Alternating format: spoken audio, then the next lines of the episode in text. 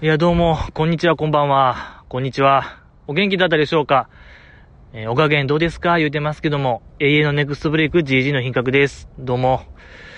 まあね毎週更新言ってたんですけども、やっぱり、雨がね降ってた日曜日、大阪土砂降りでしたか、あれは。とんでもなく降りましたね。うん、春の嵐がもう吹きすさんでました。やっぱりこう河川敷で撮ってる僕にとってはこれも死活問題でございまして、え、聞こえないですか？皆さん、こう、時々、魚の跳ねる音とか聞こえるぐらいも、川に、川に近いとこでやってるんで、やっぱりそう、嵐が吹いてる時にそんなとこ行ったらもう、おしまい。行くな言うてるもん。あの、天気予報でも台風の時絶対行くなって。やっぱそこ僕わきまえてるんで、やっぱコンプラ、コンプラ遵守。コンプラ、うん、コンプラかなこれ。コンプラじゃないかもしれないですけども、まあ、そういう意識高め人間なんでね、やっぱ行かない。えー、本当もう海抜0メートル地帯でやってるんで、これ、危ないのよ。うん。だからやっぱり、助かった。逆に助かったよね。僕は行かなくてよかった。ええだから、まあ、やる気はだから満々でしたよね。そう。やる気は本当に満ち満ちてましたね。過去一ちゃうかな僕、この前の日曜。やる気、元気でしたね。あん時ばかりは。お届けしたかったんですけども、これはだから、毎週できてた。やってた。やったと言っていいんかなあれは。うん。やったんで、これだから継続中です。今も毎週更新、継続中でございます。ありがとうございます。えー、し。お酒飲みますか。やっぱりね。やっぱり何でも、お酒さえあったらこう、忘れられるんでね、行きますか。ポッドキャスト限界集落ねえ、やっぱりポッドキャスト限界集落とは、えー、松村さゆりさんがね、こうやってました。東京ワイン会ピープル名作映画。いや、ほんまにこう見るべき映画100選ちゃいますあれ。どっかのね、雑誌とかがこうう、載るぐらいの、まあ素敵な映画で、まあマッチューンがね、こう、普通の OL マッチューンが、ワインを飲んで、その味を的確に例えて、まあ、のし上がったお話でございました、あれは。そんな話、素敵なお話でしたけども、これはええなと思いましてね、当時僕。えー、だから、僕もお酒好きなんで、まあ、僕はチューハイが好きなんでね、チューハイを飲んでその味を的確に坂道メンバーへ例えて、こう、お酒飲めない人もね、飲んだ気になれる、そんな素敵なコーナーでございまして、まあ、ちょっと休んでましたね、正直。この企画、このコーナー。あのーやっぱり、中杯がちょっと滞ってましたよね。各社。ちょっと新作なかった。ここ1、ヶ月2ヶ月ぐらい。けどね、出してくれたんですよ。このサントリーの、ザ・丸ごとみかん。サントリーさんありがとうございます。うんと、さ、そう、マイナス196度製法。もうあれですよ。ストロングゼロと同じ製法で作られてる。で、やっぱ特筆すべきところは、7%なんですよね、アルコール。これ楽しみでございますよ。ついに7%のストゼロが出たと。いやー、これは革命ですよ。飲んでね。飲んでも、確認して、革命を感じたいと思いますよ、僕は。いただきます。うわぁ。美味しい。革命革命、革命。産業革命嘘です。ちょっと待ってください。全然違うんですよ。やっぱ久しぶり、久しぶりなんで、違うなぁなんか今勢いで言ってみたけども、産業革命は嘘でした。ちょっともう一回飲んでみようかな。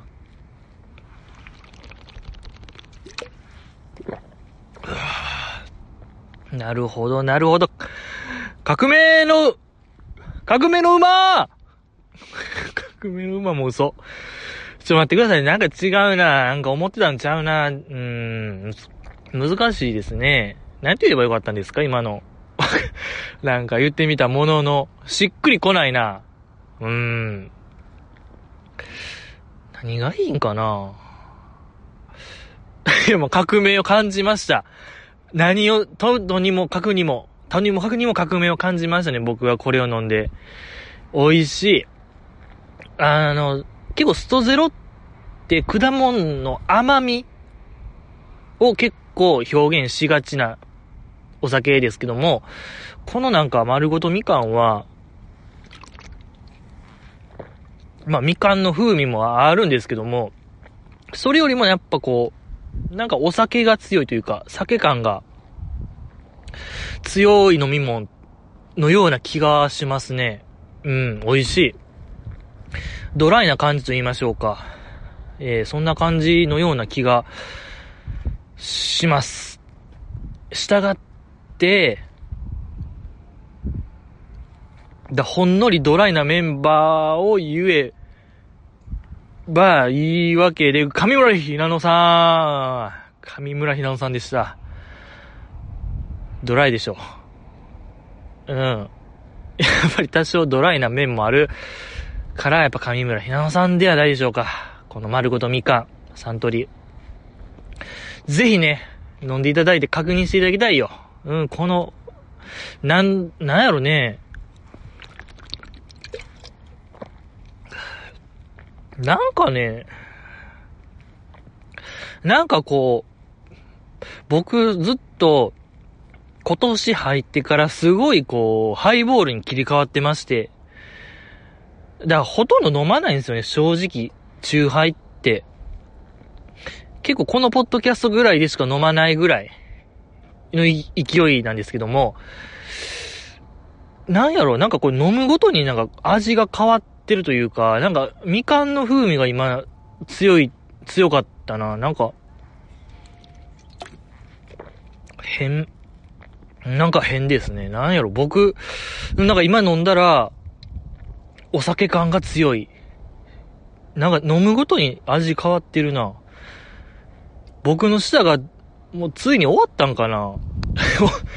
終了のお知らせですか？これ。僕の舌。なんか、うん。こんなんでしたっけ？チューハイってっていう。まあ美味しいことは美味しいですけども。なんか爆発的にうまいとは言えないですね。まあまあまあまあ、僕の舌が、ちょっとまた、終わりに近づいたなっていう悲しい話に落ち着きましたけども、あれよ。二十歳の飲酒は絶対ダメ。本当の、本当にダメ。もう、勘弁勘弁よ。もう何年勘弁、勘弁勘弁よ、こっちは。二十歳の飲酒は、一番嫌い、あれ。もう、本当に、ねえ、あれ、お酒飲みましたあの、あの、飲むの感じがね、あの、難しい方飲むみたいなやつ。もう、一番もう、ダントツぐん抜いて嫌、あれ。で、なんか500ミリのなんか氷結みたいなあって、どうせ飲んでないのよ、あれ。半分も飲んでないよ。3分の1も飲んでないぐらいで飲みました。はい、はい。お疲れ、お疲れ、みたいな話よ、こっちからしたらあんな。だからやっぱりこう、皆さんもね、その逐一欲しいのよ、その情報。そのアカウント情報。もうこっちまで回ってきたら、それはもう大人としてね、あの、鉄意、正義の鉄意を下そうかなと思ってるんで、やっぱこう、保安官としてね、ネット保安官として、取り締まっていきたいなと思ってるんですけども、何の話、ええ本当にもうだから、ダメ。高校生飲酒ダメですから。いいし、ね、よろしくお願いします。行きましょうよ。乃木坂工事中の話。え、やっぱりこう、2週分あるんでね、こう、もう、超大作よ。長い長い長い。これはもう、天竺への道のりかっていうぐらいのね、えー、長さでお届けしたいと思いますけどもね。いやー、覚えてますか ?2 週前。乃木坂工事中。あれでしたよね。あのー、バラエティ養成講座後編でございましたけども。ね、やっぱ学ぶべきところ、たくさんございましたけども、覚えてますか？皆さんあの回。何やってましたか？えー、っと、えー、っと、あれですね。あの、食レポ。そう、食レポやってました。山下さんがね、ヒルナンデスの、えー、生放送の食レポ対策みたいな話してましたけども、いやーよかった。たかだかほんま、2、3、3ヶ月ぐらいでしたっけ？山下さんのヒルナンデスレギュラー。あんな、あっこまで考え抜いてたという山下さんのプロフェッショナルぶり。すごい、もう、安野さんと肩を並べるんちゃう？これ。ねえ、僕としては同レベかなと思うんですけども。やっぱりこう、女性アイドルの、こう、なんていうかな、リミットある中、リミットというか、こう、限られた時間の中で成長を求められる存在ですけども、山下さんのヒルナンデスはまさにその、それが出てましたよ。醍醐味みたいなのが女性アイドルの。あの短期間であっこまでの成長、無理でしょ、もう普通。無理無理。こんなやっぱ山下さんの力量たるやがすご、力量が、力量がすごかったですね。ええー、何言ってましたか、あの方は。いや、あれでしたよね。あの、口の中を綺麗に見せるために、あんま汚いの見せたくないから、親知らずで噛むという技、披露してましたけども、いや、すごいよ。親知らずで噛むなんてもうほぼ丸飲みに近い状態でしょ。ほんま最低限噛み砕くだけの食レポってでもどうなんやろうとも思いますけども、味わかるのかなという、うん、やっぱその危険性もありますし、けどやっぱりね、生放送やから、もうスピードスピード求められるのやろうなとも思います。素晴らしい山下さん、素晴らしかったですね。とか、あと、梅ピオがね、梅ピオのその食レポの大事ポイントは、見極めって言ってましたけども、まあその、肉とかお肉食べた時に筋とかに当たったら険しい顔になっちゃうから、なんかとにかく見極めろみたいな話しましたけども、いや、なかなかこれも難しいよ。一目見て、ステーキ一目見てどの辺に筋があるかなんて、まあ、わからないよ、じじいは。けどやっぱ梅ピオはもう見えるんですよ、そういうの。百戦錬磨ですから、やっぱり、どこですか？あの神奈川県の、どこ、湘南近辺ですか？のやっぱ生まれですから、うん、やっぱり、常人では見えない第三の目みたいなあるんちゃうかな。チャクラ海岸みたいな。感じでまあ見える。光って見えるんちゃう？肉とか。筋の部分だけ 金色に。うん、それぐらいこう、多分見極めできるんでしょうね。梅ピオぐらいになると。うん。とかやっぱタレントさんとか、ああいう人らはある程度わかるんですかね。うん。いや、よかった、梅ピオ。いろいろこう、細かなテクニック言ってましたけどね。チーズも伸ばし、伸ばすだけ伸ばして、食べるときは、綺麗になんか、まとめて食べるみたいなのいいですね。えー、見たくなりましたもん。なんか、乃木坂メンバーが外番組で何かを食べる映像、すごい見たい。見たいなと思いますね。で、あと、ま、その後、ハンバーグ実践編食べようやのやつ。あっこのやっぱ田村まゆちゃんが良かったですね。こう、何かにつけてお父さんハンバーグを引きに、引き合いに出す。あれあの、玉ねぎ、シャキシャキハンバーグね。田村家、じで、えー、秘伝の。食べてみたいよ、あれ。絶対美味しいよ。食べたことないよ。僕はそんな美味しそうなハンバーグ。食べたいね、田村家ハンバーグ。きっとあの黒毛和牛ハンバーグよりも美味しいのではないかなと思いますね。うん、田村舞ちゃんよかった。いや出すべきちゃいます？もう、そろそろ乃木坂の物販でも、ライブとかの物販ね、もうコロナがちょっと収まって、また、観客、あの、会場行けるやつ。なんていうんすかあれ、有観客ライブですか？うん、がまた始まったら、まあ、始まってますけども、乃木坂もね、アンダーライブで。なんかもう、キッチンカーみたいなの出してほしいな。うん、キッチンカーで田村家ハンバーグ、絶対売れるでしょ。うん。ぜ、なんか、アイドル物販に足らないものって食べ物かなと僕は思うんですけども、どうですか？あの、電波組がちょっと前ね、こう、宇宙をモチーフにしてる時期があって、宇宙をテーマにしたかな？テーマにするツアーとかがあった時は、宇宙食をこう物販に置いてる時期があったんですけども、とか、あの、元電波組インクの夢見ねむさんが卒業後にね、カレー屋修行する時期があったんですけども、そこのカレー屋が、あのそれこそキッチンカーみたいなんで来てったイベントもありましたし、カリガリでしたっけ？カリガリっていうカレー屋さんが来て、そのネムキュンプロデュースのカレーとかが食べれるやつとかあったんですよ。あんな感じでやっぱね、出してほしいよ、乃木坂の。あの、いくちゃんの卵焼きとか、いくちゃんの卵焼きはいらんな。なんか言ってみたものの、いらないですね。あんまり良くない。なんか、食べ物を無駄にしそうな感じしかしない。だからやっぱ田村まゆちゃんのハンバーグ、田村家ハンバーグ、うん、出してほしいなと思いますね。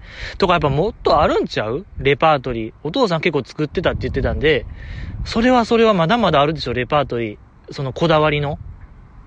ちょっと違う料理の数々。うん、見てみたいもんですね。食べてみたいもんですけども。とか、あそうよ。せ、あの、あれよ。あの、ファミマのお母さん食堂みたいな感じで、乃木坂、あのー、セブンイレブンの、あれやってるんで、コマーシャル的なやつ。やりましょうよ。お父さん食堂。田村まゆちゃんのお父さん食堂、めっちゃ見えてきましたよ。僕は何か、いいのではないでしょうか、今の。割烹着、あ、か、あの、ほら、向こうはね、ファミマは赤鳥慎吾さんの割烹着ですけども、セブンイレブンは、あの、田村まゆちゃん本人の、お父さん本人の、やっぱあの何、ラーメン屋店主みたいな、白 T に鉢巻きみたいな、腕組みみたいなやつ、お父さん食堂、めっちゃ良くないですか、今。今いいでしょ。今いいでしょっていうか、ね、やっぱりこう、お母さん食堂ってなんやねんみたいなあの、騒ぎありましたけども、それをなんか逆手に取ったセブンイレブンは、じゃあお父さん弁当で、田村まゆちゃん、お父さん、こう、レディゴーみたいな、やつ、いや、これはいいでしょ。ええだいぶだいぶでしょ。だいぶだいぶな未来が見えてきましたよ、僕には。ええよろしくお願いしますよ。とか、やっぱヨダちゃんね、ヨダちゃんの、もぐもぐヨダちゃん無敵なんですよ、ただただ。あれ、無口な時間でしたっけ？写真集のあのアカウント、SNS アカウントで公開されてたあの、イタリアのなんか高級レストランみたいなとこで、ステーキみたいなの食べてるヨダちゃんありましたけども、伝説のやつ。あれにやっぱ匹敵するヨダちゃん。やっぱりヨダちゃんとね、肉料理の親和性の高さみたいなのをもっと世間は騒ぐべきかなと僕は思うんですけども、ここで僕ちょっと気づいたんですよ。一点ちょっと。なぜヨダちゃんのもぐもぐヨダちゃんは可愛く見えるのか。ある一つの答えにたどり着きまして、それ発表してもよろしいですか？いや、これ本当にもう、初めて僕、このポッドキャストで、有意義な話になると思うんですけども、ヨダちゃん、ナイフとフォークまで使って、フォーク、その切ったフォーク、切った食べ物フォークに口に入れるとき、想像の3、4センチ奥まで入れてるんですよ。フォークを突っ込んでる。おそらくこれが、こう、食欲を満たしてると、見てる人は思わせる何かがあるのではないかなと僕は思いまして、この何と言いましょうか、ヨダメソッド。この僕のヨダメソッドはまだ僕の頭の中ででしかちょっとできてないんですよ。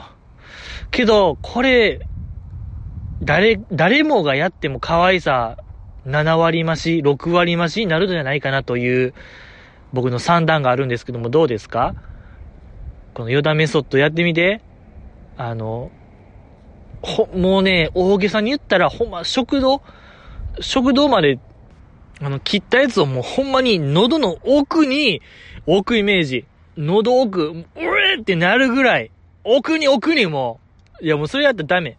ちょ、うえってなったらダメですけども、寸前までちょっと突っ込んでると、何かね、可愛いと思える人間の本能があると思うんですよ。これはちょっとまだやっぱりね、種の段階と言いましょうか。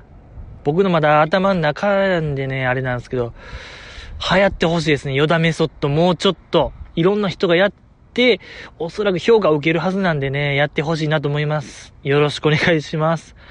だからヨダちゃんと可愛かったんが、なんていうか、ヨダちゃんのテーブルマナーが良かったんですよね。あの、まあ、テーブルマナーって右手に、えー、ナイフ、左手にフォークですけども、だから左手フォークで、ご飯、ライスとかを食べなあかんのですよ。でもやっぱそれって、ちょっとやりにくいじゃないですか。だからヨダちゃん結構右手に持ってたりとか、フォーク。そこが良かったんですよね。あんま慣れてないテーブルマナーヨダちゃんがやっぱ可愛かった。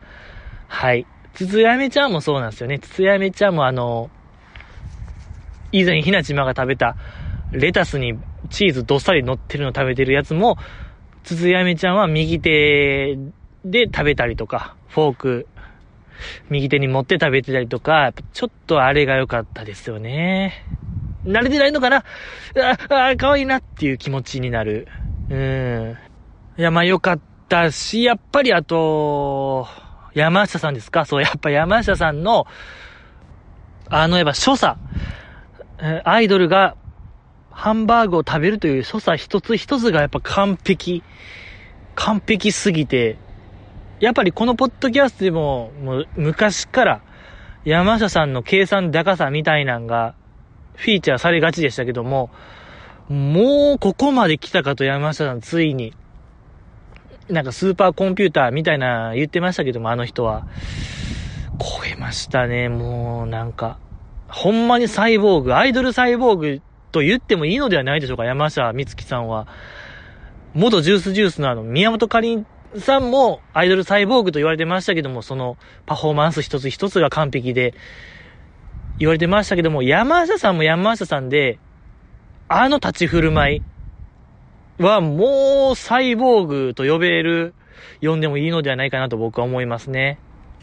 えー、あとまあ、あとまあ思ったんですけども、山下さんの今でこそこう、あざとさみたいな象徴になってますけども、ちょっと前まで乃木坂でそれやってたん、マナッタンでしたよね。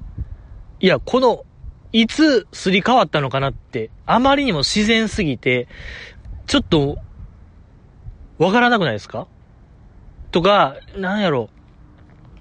いや、これはね、考えたい、みんなで。いつ、マナッタンはあざとさをやめたのか。これを、日時を特定したいですよ、僕は。何年の何月何日あたりが、おそらく、変わり目なのではないか、みたいな発表したいのよ、みんなで。頑張ったらこれは、あの、特定できそうですし、やっぱ大人がね、こんだけおるんですから、集結して、もう脳みそ大集合で考えましょうよ、みんなで。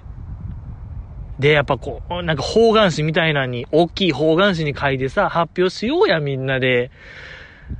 そのマナッタンが あざとさをやめた日を、うん。新聞みたいにしよう。でっかい新聞であのー、学校の時やってたようなやつ、作ろうみんなで。えー、どうですか？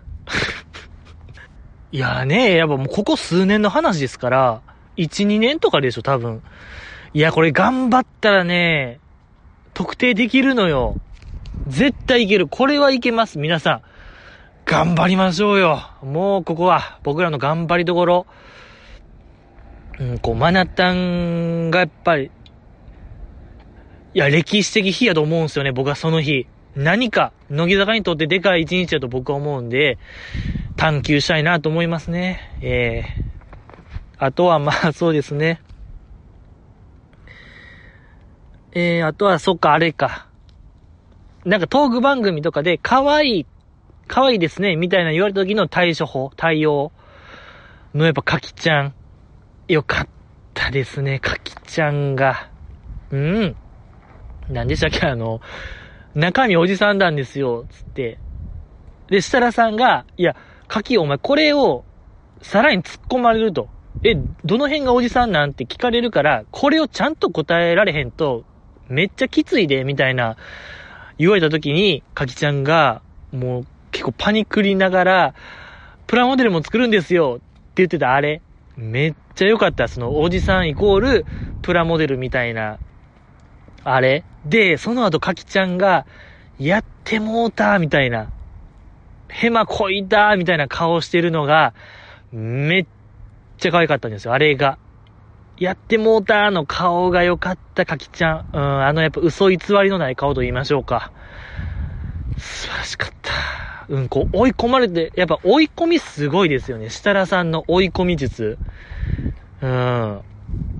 あれいいですね。ほんまになんか本音を出さそうとさせる。設楽さんの、ね、圧迫 MC みたいなやつ。よそではしない圧迫 MC を、乃木坂ちゃんにはぶちかますやついいですね。素晴らしかった。とかやっぱみなみちゃんがね、乃木坂あるある聞かれた時は、ないですって答える潔さ。よかったですね。で、もう他の人に任したっていう気持ち、あの、他の人に任したと思う、だ他の人に振るみたいな言ってましたけども、いいですね。やっぱその適材適所、みなみちゃんはもう熟知してるというか、確かにやっぱみなみちゃんがそっちに回った方が絶対いいですもんね。うん。すごいよ、みなみちゃんがやっぱもう、なんて先も読んでるというか、バナナマンは何も考えてないみたいな言ってましたけども、いやいや、やっぱみなみちゃんはあれは読みに読んでるよ。ハブ名人みたいなことしてるよ。何百手先読んでるよ、あの子。すごいよ。みなみちゃんはすごい。やっぱり天才でしたね。ええー。で、あと、ま、僕は思ったのが、やっぱあの回って、あくまでもテレビの対応術でしたけども、僕としてやっぱアンダーとか2期生集めて、ネット番組、ネット配信の所作みたいなの絶対あるはずなんで、あっちにはあっちのルールが絶対あるんで、そこをやってほしかったなと思いますね。うん。とか、ラジオとかね、そうそうそう、ラジオの所作。こうした方がいいみたいな、聞きたいなと思いましたね。うん。う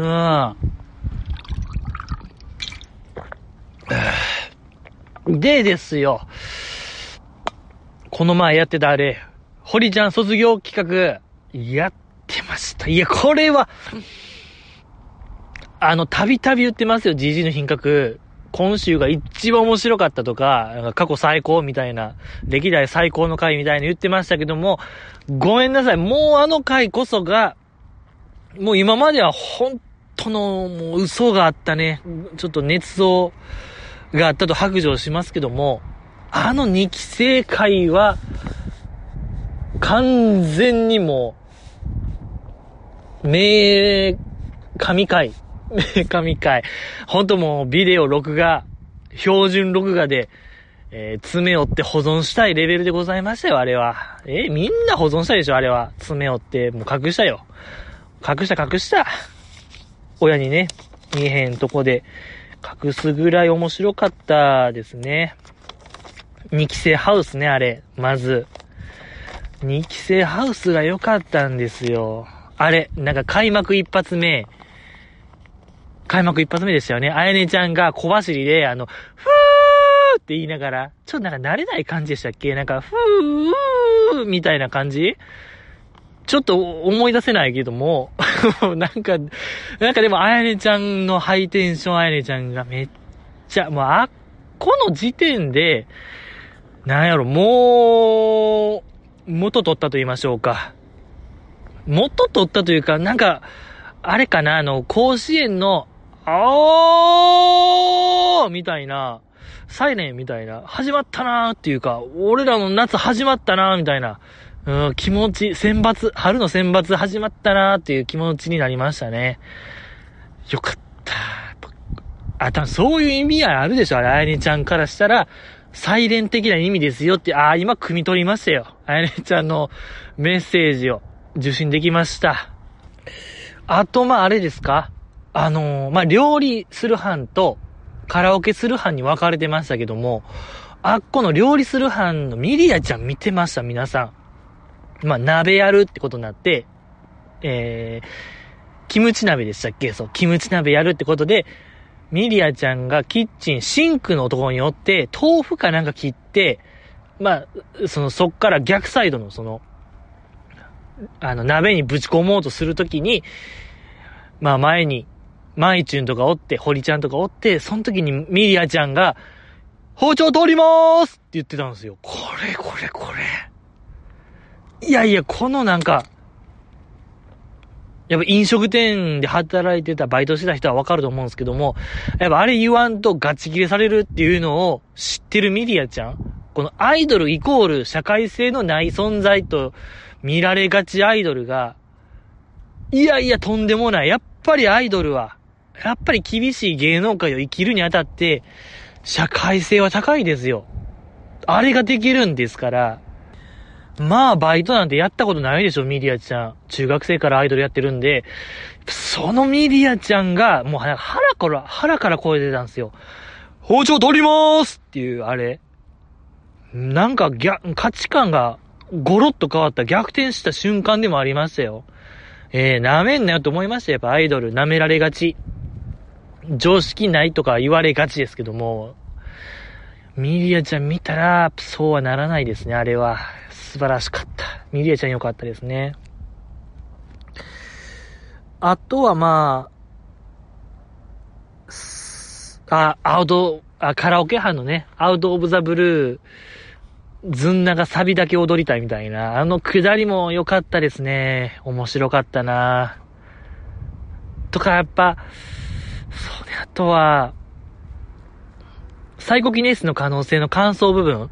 あ、こかなり取り、あの、フィーチャーされてましたけども、あれ、まあ、ザキさんがね、意外にも、なんか、やっぱ賢いからザキさん、ああいう短劇欲得意のかなと思ったら、全くできひんザキさんが良かったですし、皆さん見てましたか？実はあの、感想部分、誰が一番上手やったかっていう話。これも僕、もう確認したところ、これ寺田蘭ンさんが一番ね、シンクロ率高かったんですよね。そこはやっぱ見てほしいのよ、みんな。またこれも意外でしたし、うん。なんか僕的に意外でしたね。寺田蘭ンさんはああいうの苦手そうなイメージがありましたけども、実は得意やったっていうあれ良かったですしね、良かった。し、やっぱりこう、なんていうかな、あの寺田蘭治さんの独特な関西弁。まあ、ラジオで言ってましたけども、その、ちっちゃい時に関西弁喋る友達がおって、まあ、その子の影響で関西弁をちょっと喋るようになった言うてましたけども、まあなんかあの寺田さん独特なイントネーション関西弁。文法的にもなんかやっぱ ちょっと変と言いましょうか。なんか、うん。ほんまなんか寺田弁とも言える。あれはやっぱ、独自の言語なのではないかなと思いましたね。寺田弁僕も使いたいよ、あの独自の関西弁。マスターしたいなと思いましたよ。ちょ、みんな、だからこれも、集結してみんな脳みそ集結して、ちょ、寺田弁を解読しましょうよ。文法の法則とかを見っけて。うん。結構省略しがちとかかな。僕が思うのは。うん。やっぱスパッと短め、関西弁かなと思うんですけども、いかがですか？とか、あとやっぱ新内舞さんの扱いがちょっと雑すぎる。一番〇〇誰なのかゲームの時の、なんかマイチュンがまあ何にせよ確認するんですよね。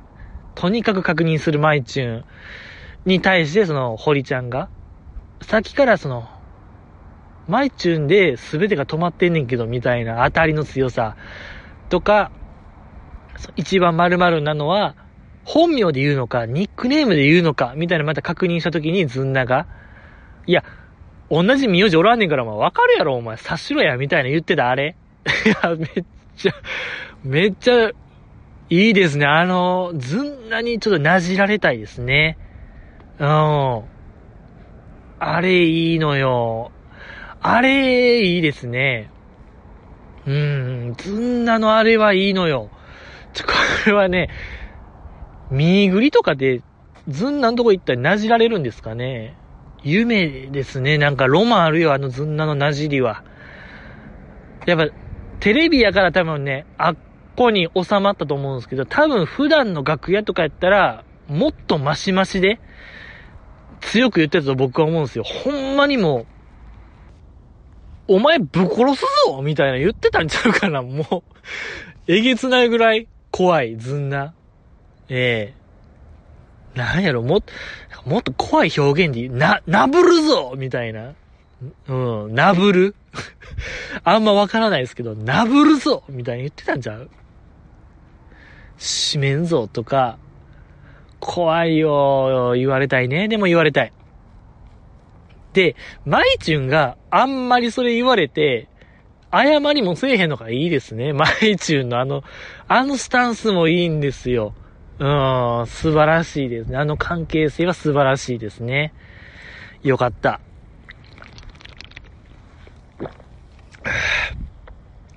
あとは、そうですね。あの、渡辺ミリアさんの、あの、良くも悪くも人見知りな面が爆発してた瞬間。瞬間っていうか、まあ、何回もありましたけども、言いましたよ、僕は。ここ1ヶ月ぐらいですか？渡辺ミリアさんは大人がいない方がいいという話。人見知りやから。ああいう芸人さんとかおったら MC おったらあかんのよと。僕は言いましたし、2期生だけのバラエティを作るべきやと僕は言いましたよ。どうでしたか？結果、2期生ハウスいかがでしたか？そういうこと。はい。しくよろ、しくよろってことですよね。いや、マジでちょっとお願いします。もう、乃木坂工事中の企画会議、僕も参加したい。一個あるんですよ。必ず面白いであろうという企画 GG のずっと温めてた発表したいんですけども、お願いしますよ。本当に。必ずもう、これは、わあ、もう、なんとかならないですか。と思うんですけどもね。あんだけやっぱ自力の違い出てましたよ。やっぱ、なんと言いましょうか、あの、わちゃわちゃ感が、かつての乃木坂と言いましょうか。かつての一期生みたいな、わちゃわちゃ感出てましたよ。やっぱ二期生は一番やっぱ見てましたから、そこ、なんやろ、一番上昇志向な時期の乃木坂を、近くで見てただけあって、あのなんか、やったるで精神を持ってる最後の世代が二期生なのではないかなと思いましたし、それを体現できる最後の世代で、じゃないでしょうか。ええー、えー、ですので、なんかしら、やっぱり、やっぱり、やっぱりですよ。2期生の。いや、なん、やっぱ堀ちゃんのやろうとしたことが正しかったのではないかなと思いましたよね、あれを見たら。うん。面白かったもんね。やっぱ、そう。バナナマンも大絶賛でしたし、この VDR ずっと見れるとか、日村さんも参加したい言うてましたし、いいのよ。うーん、それがいいのよ。よかったですね。二期生ハウスね、もっとあったはずなんですけどね、あれ。15分ぐらいでやっぱあっこまで結果残せる。全員、そう。二期生全員の魅力出せた15分。8人全員、輝ける15分出せる2期生は僕はすごいと思うんですけどね。まあ、編集の力ももちろんありきですけども。いやー、けど2期生よかったな、あれ。素晴らしかった。もっと見たいと思いましたよね。いや、なんぼ出しますかあれ完全版。何時間やったんかわかんないですけど、あれ完全版がどっかにあるはずなんで皆さんちょっと探しましょう。これこそ、夢とロマンの物語ですよ。あれのフルバージョン。二期生ハウスフルバージョンが、東京のどっかにあるはずなんで、これはもうみんなでちょっと団結して探しましょうよ。もう一軒一軒、東京の家という家をノックして、知らないですかみたいな。乃木坂二期生ハウス持ってませんか？言うて、どっかにあるはずなんで、東京に間違いなくあるんで、これだけはもう間違いない。あとは人海戦術で、ちょ人手が足りない。それだけ。みんなにちょそこにあるはず。絶対ある。そこに、あ、あれよ。俺のすべてをそこに置いてきたあのあれ。探せ。大海賊、人々を海に駆り立てたのよ、あれは。な、あれ何でしたっけ？ゴールドロジャーのやつ。欲しけりゃくれてやる。探せ、俺の全てをそこに置いてきた。この一言が、人々を海に駆り立てた。まさに今、大海賊時代の幕開けであるのあれ、一緒。これはみんなをちょっと外に出させる一歩よ。あるはず、二期生ハウスが東京にあるから。これはもう探せよ。うん、駆り立てるよ。これみんなを東京に駆り立てる一言でもある。二期生時代の幕開けであるよ。うん、まさにもう、探せ探せ探せの、もう、ウィーヤーかかるんちゃう今。みんなウィーヤーかかってるはずぐらいいいですね。気になりますけども。あとまあ、その後ポンポン。ラケットポンポンリレーみたいなやってましたけども、あれ良かったんですよ。あれ、確か一番初め、アスカちゃんからみなみちゃんへ、えリレーしてたんですけども、あっこのアスカちゃんがめちゃくちゃ可愛かったんですよ。皆さん見てました？あれ。お本当に可愛かった、あれ。こう、アスカちゃんがバウンドするたびに、こう、ボールが弾むたびに、アスカちゃんが、ポンポンポンポンみたいな言ってる。めっちゃ可愛い。で、もう、みなみちゃんに、隣のみなみちゃんにボールは行ってるのになお、アスカちゃんは、ポンポンポンポン言うてる。あれもうめっちゃ可愛い。何あれ？アスカちゃんの、いや、こう、ボールが弾むたびに、やっぱアスカちゃんの、ポンポンポンポンのあれ、本当に良かったんですよ、あれ。ポンポン、ポンポンポンのあれよ。ああいうことよ、アスカちゃんの。ああ、やっぱ、ボールが弾むよ、心も弾むよ、テンション弾むよ、からの多分、ポンポンポンポン、ポンポンポンのあれ、イグジットのあれや。そうよ。ポンポンポーンや。あー、わかった。ちょっとわかります？今、なぜポンポンポン、ああいう、い、いけてる人らが言うてるのか。でも僕はこういけてない。ダンゴムシ人間やからちょっと今までは言わなかったですけども、言う機会がなかったですけども、あんまわからないというか、使い道が、あの、ポンポンポンの、用法、用量わからなかったですけども、アスカちゃんの、あ、テンション弾むよ、ポンポンポンね。わかりました、わかりました。ええー、やっぱり、ああ、そういう時に、ポンポンポーンみたいな あ、言うてた、言うてた、イグジットも。はじめ、やっぱり、テンション上がった時言うてはった、DJ コウさんとかもね、ポンポンポーンって言ってたわ。ちょ、待ってください。難しいな。ポンポンポンだ、三つ目ポンで、一番テンション上がる感じでしょ？ちょ、今の僕は、ポンポンポーンみたいな、ちょ、い、なんやろ、情緒がないポンポンポンでしたけども、ポンポンポーンですね。ちょ、わかりましたよなわかってきた。ちょっとなんとなく、そういう、彼らの気持ち、彼女、彼の、彼ら彼女らの気持ちがちょっとわかりましたね。近づきたんじゃないでしょうか。ええポンポンポーン 喉をね、酷使するっていうのも分かりましたし、やっぱポンポンポンは。ええもうできない。JG の今日、収めましたね。ポンポンポン収めしました。もう無理ですね。なんかやっぱ喉が変になっちゃうなっていう、あんまやりたくないなっていう気持ちにもやっぱなりましたし、やっぱだからこそ、こう、陰キャ。ね、ネクラ、なれない。僕は、やっぱそういう、あの人らのようにはなれないなとも思いましたね。なれないことはするもんじゃないなっていう教訓を得ましたね、今。えー、よかった。で、まあ、その後、あの、2期生だけでやるくだりありましたけども、あっこでなんか、寺田ランゼさんとマイチュンがミスってましたけども、なんというかあの、ぽいなーっていう感じ。2期生ならあの2人が1番、2番人気と言いましょうか。えー、1番、2番に来たという感じが良かったですね、あれ。うん、テラダランデさんのあのなんか、ラケットのフレームに当たって変なとこバウンドしてましたけども、ぽいなーってすごい思いましたし、あの、マイチューンの、なんやろ、一発目。あの人飛ぶバッターでなんかミスってる感じ。めちゃくちゃぽいなーっていう、現役なんで、みたいな、めちゃめちゃ張り切って見せる感じがぽいなっていう、よかった。なんか2期生らしさが存分に出てましたよね、あの下りは。よかったのよ。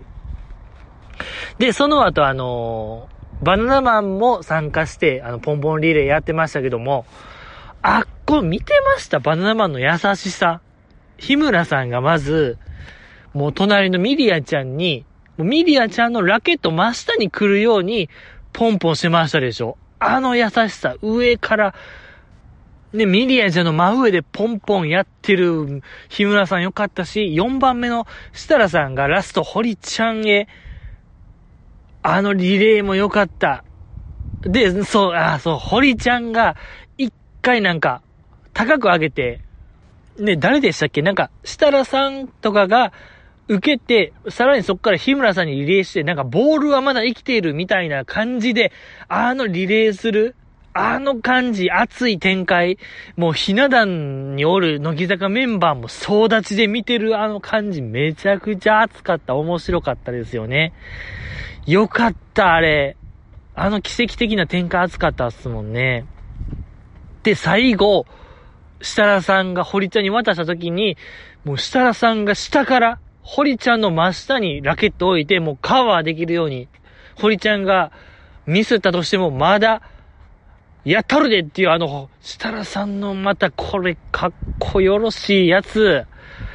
ええー、これがいい。もう、すごいのよ。日村さんの上からカバー。設楽さんの下からカバー。上から見るか下から見るかみたいなやつよ。打ち上げ花火と一緒。これは。ええあの理論ですね。打ち上げ花火上から見るか下から見るかのやつと一緒でした。よかった。バナナマンの優しさよかったんですよ。よかった。あれがよかった。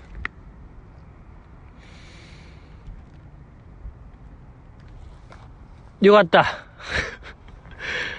で、まあ、あのー、堀ちゃんが最後、堀ちゃんとバナナマンのスリーショートトークありましたけども、あっこでね、堀ちゃんが、25歳に辞めよ、25歳までに辞めようと思ったみたいな話してましたけども、やっぱ25歳なんすかね。乃木坂25歳説が出てました。出ました。桜井キャップも確かそのぐらいでしたもんね。24、5。で辞めてましたけども、やっぱこう、やっぱそこが一個ターニングポイントになるのではないかなと思いますね、今後。うん、次誰ですか？ちょっと僕はわからないですけども、誰なのかな？かなりも確かその時ちゃいました。24、5で辞めましたもんね。うん、やっぱり、そこが分岐点なのかなと思いますけども、でも、マイチュンとか見る限りね、まだまだいそうですしね。うん、ありがたいことに。うん。あの、新内舞さんのオールナイトニッポン、まあ、乃木坂オールナイトニッポンで、あの、新内舞さんが、どれぐらいかな ?3 ヶ月に1回ぐらい理想のプロポーズの話をされてますけども、あれは何なんですか一体？で、で、自分の理想のプロポーズをひとしきり喋った後に、その後輩メンバーに、あなたはどんなんが理想みたいな、あの、で、それを聞かれた後輩メンバーは苦笑いするしかないみたいな、あの新手のパワハラめちゃめちゃいいですよね。僕あれ大好きなんですよ、もう。マイチューンが、なんか理想のプロポーズ語った後に後輩メンバーに聞くくだり。あれはね、たやしちゃダメですよ。あれめっちゃおもろい。あれを聞く、なんかあの革新性、革、革新性高いですよ、あれは。やっぱよそではできない。ですけども、やっぱマイチューンぐらいになるともう、ルール無用、違い方形になるんで、何話してももう OK なるくだり、感じ、最高ですね。うん。なんか新しいルールを作ってる感ありますもんね、マイチューンが。アイドルにおける。うん、いいですね。あの、フロンティア精神と言いましょうか。開拓し、開拓者精神はいいですね。あとはまあ、あとそうよ。前回、あの、ジジイの品格アスカちゃん、斎藤飛鳥さんがツイッターやったらええなっていう話しましたけども、けど、アスカちゃん的にはおそらくそういう自分のプライベートを切り売りするようなことはせえへんやろうな。あの子の、そういうアイドル感からは逸脱するようなことやと思うんで、やらへんやろな。だってあの、ラジラじゃないわ。レコメンか。レコメン出た時も、やっぱりこう自分のプライベートを言わ、言いたくない感じバリバリ出てたから、やらんかなと思ってました。しかし皆さんどうですか？先週、中国版のツイッターと言われるウェイボー、個人アカウント開設しました。これを皆さんどうお考えになりますか？ありますか？こんなこと、じじの品格。このポッドキャスト140何回やって、斎藤飛鳥、SNS、ツイッター、初めて言いましたけども、こんな偶然、これを偶然と言えるのか、何なのか、考えられるのは二つですよ。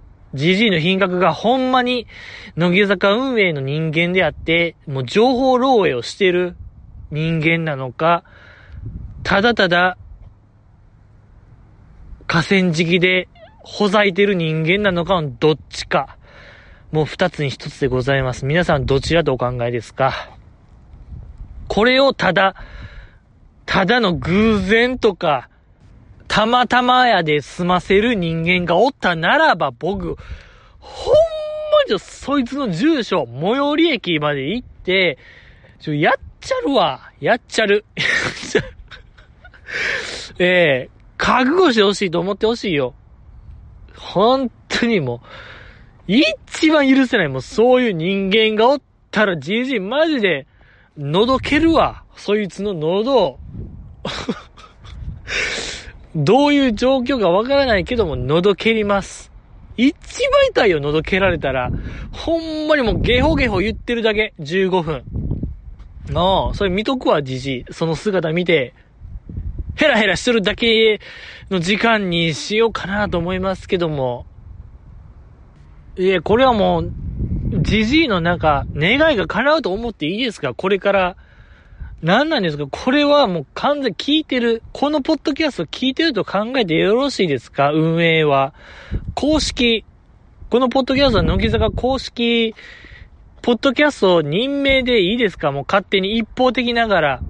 やっぱりこのポッドキャストは、あのー、沈黙は皇帝の証っていう合言葉があるんで、やっぱり運営からまだ否定の言葉がないんで、これはもう肯定と捉える、あの、立ちの悪い素人な面がバリバリ出てるんで、これはもう、公式、一方的な公式と捉えていいですね。こん、もうここまで、何回あったこんな偶然。一回二回じゃないんですよね。これはこれはなんですよ。